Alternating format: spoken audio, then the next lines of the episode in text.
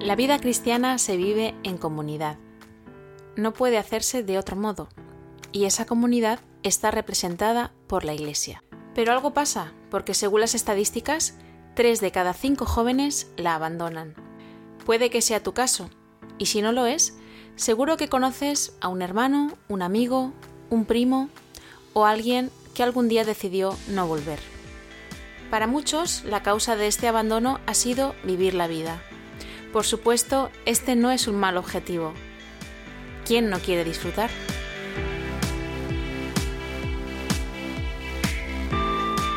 Hola, eh, me llamo Carlos y yo dejé de ir a la iglesia eh, pues por el motivo de, mm, de, que mucha gente lo hace y es el vivir la vida, el salir, el tener fiestas nocturnas, discotecas, eh, cosas que no son saludables para la vida en general. Eh, y así pues estuve muchos años eh, haciendo una vida eh, bastante perdida y bastante sin sentido. Sin sentido me, me, aparté de mis padres, me saqué una novia que no me fue por buen camino, me llamaron los vicios, en fin, muchas, muchas, muchas cosas.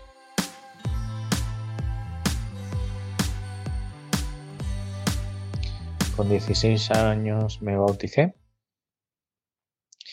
Y sobre los 18 me separé de la iglesia, pues empecé a salir más con los amigos del instituto, más de fiesta, conocí, más gente y al final pues, pues tomé ese, ese camino, ¿no? El camino de que, te regala este mundo, ¿no? Y así es cuando, como me fui separando poco a poco de la iglesia hasta que ya dejé de ir. Con 18 años ya dejé de ir. Para otros el motivo es algo más sutil. Las prioridades se van moviendo sin que apenas sean conscientes de ello. Un cambio de trabajo, un cambio de estatus familiar. Bueno, pues yo nos habíamos casado recientemente la empresa nos envió a Alicante y allí en Alicante de alguna manera mm, dejamos, dejamos de ir a la iglesia. Fuimos alguna vez a una iglesia por allí, pero no nos sentimos integrados y de alguna manera pues también los compromisos con, con mis clientes los fines de semana de más confianza pues empezaron a hacer que los domingos pues no cumpliéramos con ni tuviéramos tampoco la verdad. Preferíamos irnos por ahí que, congregarnos en la iglesia, ¿no? Sí, sí, fue, por la juventud o el mundo lo que de algunas maneras nos, nos llamó. Estuvimos en Alicante casi un año, volvimos a Valencia.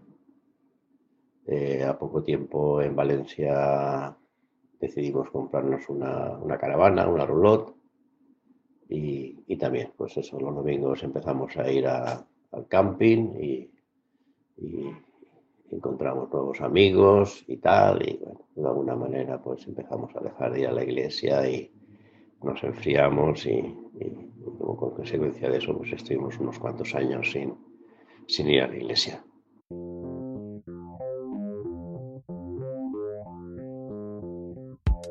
Se va y encuentra su sitio fuera de la iglesia y todo lo vivido anteriormente se queda en una buena experiencia de la que guarda buenas enseñanzas y valores, pero nada más allá de la religión. Dejé de ir a la iglesia cuando tenía en torno a 26 años, 26, 27, por ahí, 26, 27 años.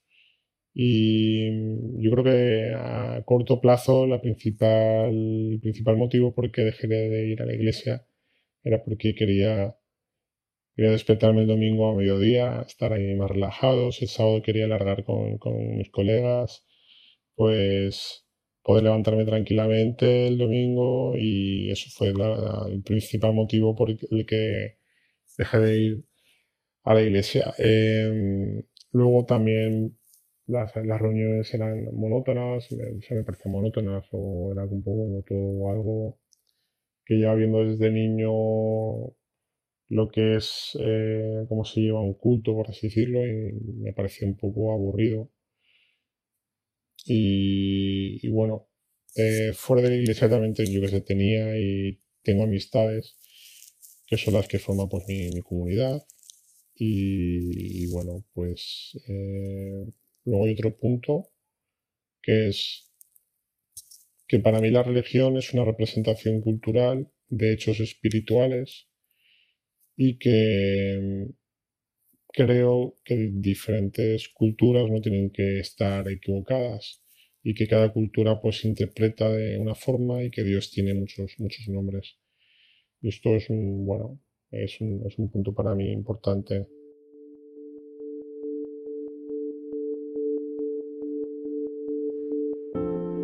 La sensación de no estar experimentando nada relevante, el aburrimiento, la hipocresía, esto lleva a que muchos digan, no gracias, esto no me interesa, no me aporta. Lo interesante es que cuando escuchamos muchas de estas experiencias, prácticamente todas hacen referencia a su vivencia con la Iglesia y no a su experiencia con Dios.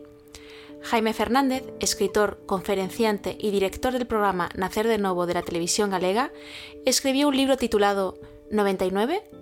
Tu historia aún no ha terminado Jaime y su mujer Miriam pasaron varios años entrevistando a más de 300 personas que dejaron la iglesia y concluyeron que podrían resumirse en 14 los motivos principales que explicarían este abandono. Desde creer que no merecen perdón, pasando por las dudas, el sufrimiento, la hipocresía, conflictos en la iglesia, estas cosas les llevaron a no querer saber nada más de Dios. Hay personas que se alejan de Dios voluntariamente. Incluso me dicen, el tiempo que seguía al Señor fue un tiempo perdido. Han tomado malas decisiones, quizás en su vida personal, en su vida familiar, en su vida social, o incluso han sucedido cosas que son el producto, el fruto de malas decisiones de otras personas. El problema es que tienen heridas en su alma y esas heridas les hacen vivir frustrados, desanimados, desalentados. Y si nos alejamos de Dios, del único que puede curar las heridas de nuestro corazón. Nos alejamos de aquel que nos da la vida. Así que es el momento de volver al Señor, porque Él mismo dijo, el que a mí viene, no le echo fuera. Y usó una frase literalmente absolutamente genial, dijo, de ningún modo le echo fuera. Podemos volver al Señor para que Él cure nuestras heridas y para que restaure nuestra alma. No te alejes de Dios nunca. Este es el momento de volver a casa. Daniel Puyol, otro de esos jóvenes que con 17 años abandonó la iglesia, escribió el libro La fuga, donde cuenta su experiencia. Él dice que cualquier cosa puede atraer más que una iglesia si Jesús no está en ella. Añade, yo creí conocer a Dios y sin embargo solo había conocido una religión. Llegué al punto en que a mí todo lo que tenía que ver con Dios me aburría, pero tremendamente. Y realmente en mi vida he, llegado a hacer muchísimas cosas. Pero al final ha sucedido justamente lo contrario.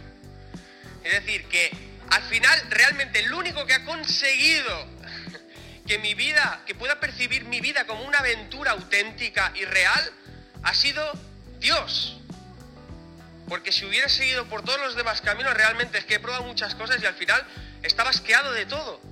Pero Dios consiguió precisamente lo contrario, qué paradoja. Igual que Daniel, muchos de los que se fueron buscando una mejor vida la encontraron, pero la encontraron en Jesús. Y entendieron en sus carnes esa tremenda declaración de Jesús. Yo he venido para que tengáis vida y para que la tengáis en abundancia.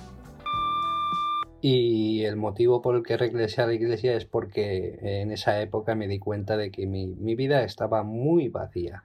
Lo había tenido todo, había tenido eh, mujeres, había tenido eh, fiestas, había tenido amigos, pero amigos eh, con, mucha, con mucha falsedad, una vida vacía, una vida sin sentido hasta que leí un libro de Billy Graham, El secreto de la felicidad, aparte del apoyo de mis padres, eh, y volví al buen recaudo eh, del Señor, eh, de sus bendiciones, de tener un sentido a la vida para poder seguir adelante en este calvario que es un mero tránsito hasta que estemos con Él en su, en su gloria. Entonces, básicamente son estos motivos. Pues la verdad, después de estar 7, 8 años en, un camping, ahí todos los fines de semana con nuestros cuatro hijos, pues resulta que un día un, chiquillo con, por ahí por, el camping con una, con una moto atropelló a, mi hijo tercero, Chema, no le hizo nada, pero bueno, eso me, me, enfadó mucho porque estaba prohibido ir por, por el camping con, con, motos y tal, y además sin carné, total que lo denuncié. Los campistas, de alguna manera, pues prácticamente casi nos, nos volvieron la espalda, ¿no? Nos hicieron el vacío por haber, por haber denunciado bueno, coincidió por aquellas fechas que, mi cuñado Raúl y mi hermana Alicia nos invitaron a, una paella a, la origuilla, que, que todos los años hacían por mayo, una paella allí, y bueno, total, que, decidimos ir. Fuimos y, la verdad, ver el, acogimiento de, de los hermanos, el cariño de todos con nosotros, y además ver a los, a los jóvenes, jóvenes de 18, 20 años, cómo acogían a, nuestros hijos niños, porque el mayor tenía, tenía 12 años, 8, 4, tal, y, y cómo se jugaba con ellos a fútbol, y, pensando yo en el camping, mis hijos se, se, ponen a jugar a fútbol con, con chavales de estos adolescentes, les pegan una pata y los tiran a la calle. Y cómo nos han acogido, total, que, que bueno, que eso fue, fue para mí el, el que se me abrieran se me abrieran, bueno, el Espíritu Santo hizo su obra y, hacerme ver el, error que, había cometido. Pues volví a la iglesia. Bueno, siempre he sido temeroso de Dios y sabía que estaba haciendo cosas que, al Señor no, no le agradaban. Pero un día Él vino a buscarme. Él vino a buscar a su oveja perdida esa oveja era yo. Y el Señor me mostró a dónde podía acabar. La punta del iceberg, que siempre digo que me mostró de dónde podía ver podría acabar si seguía por el camino. Y doy gracias a Dios por ello. Gracias por su infinito amor. Y gracias por todo lo que ha hecho y todo lo que hará. Hemos escuchado historias de regreso a casa. Por supuesto, ir a la iglesia no es sinónimo de seguir a Jesús, pero sí que suele ser la consecuencia de seguirle. ¿Qué puede hacer la iglesia en estos casos? ¿Cuál es su papel? Preguntamos sobre esto a Marcos Barraca, uno de los pastores de Igle Valencia. Yo creo que podemos hacer varias cosas. Resumiendo mucho, uno, recordad que nuestros hijos no son cristianos por el mero hecho de asistir a un local que llamamos iglesia. Dos, tenemos que crear espacios de libertad para las dudas y las crisis. La duda debe ser respetada, valorada y aceptada. 3. Tenemos que aceptar que vamos a ser modelos para otros. Es una realidad humana, necesitamos modelos y cuando uno es joven aún más. Tenemos que ser conscientes de esto y estar dispuestos a asumir nuestra responsabilidad. Y por supuesto, seremos modelos imperfectos. Ser un modelo de perfección es engañar, es hipocresía, pero con nuestros aciertos, errores y rectificaciones podemos ayudar a los que nos están mirando con atención. Y cuatro, tenemos que estar abiertos siempre a la renovación de nuestros canales de comunicación, a las formas, para que el mensaje, que es lo importante, llegue.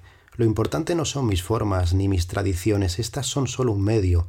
Lo importante es que los que aún no han conocido esta noticia que cambia la vida, el Evangelio, tengan la posibilidad de entenderlo y tomar una decisión en libertad.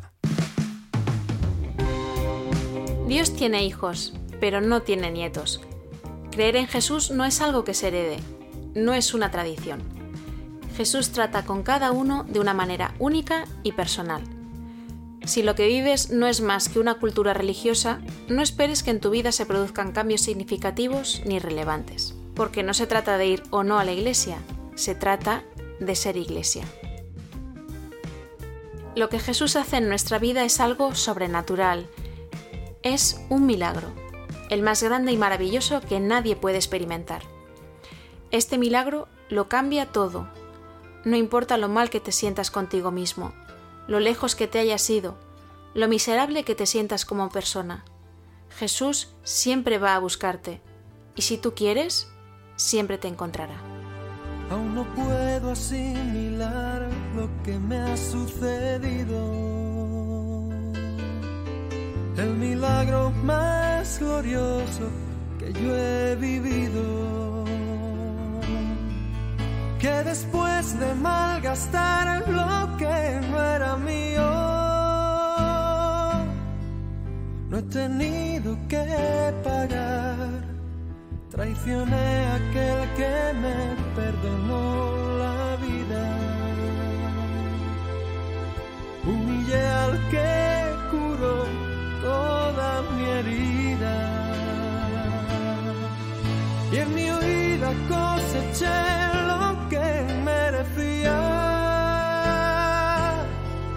desvanecido en mi dolor, en algún momento él me encontró en el redil, no sé cómo, entre algodones y cuidados del pastor. Y antes de poder hablar de mi pasado, atraviesan sus palabras y su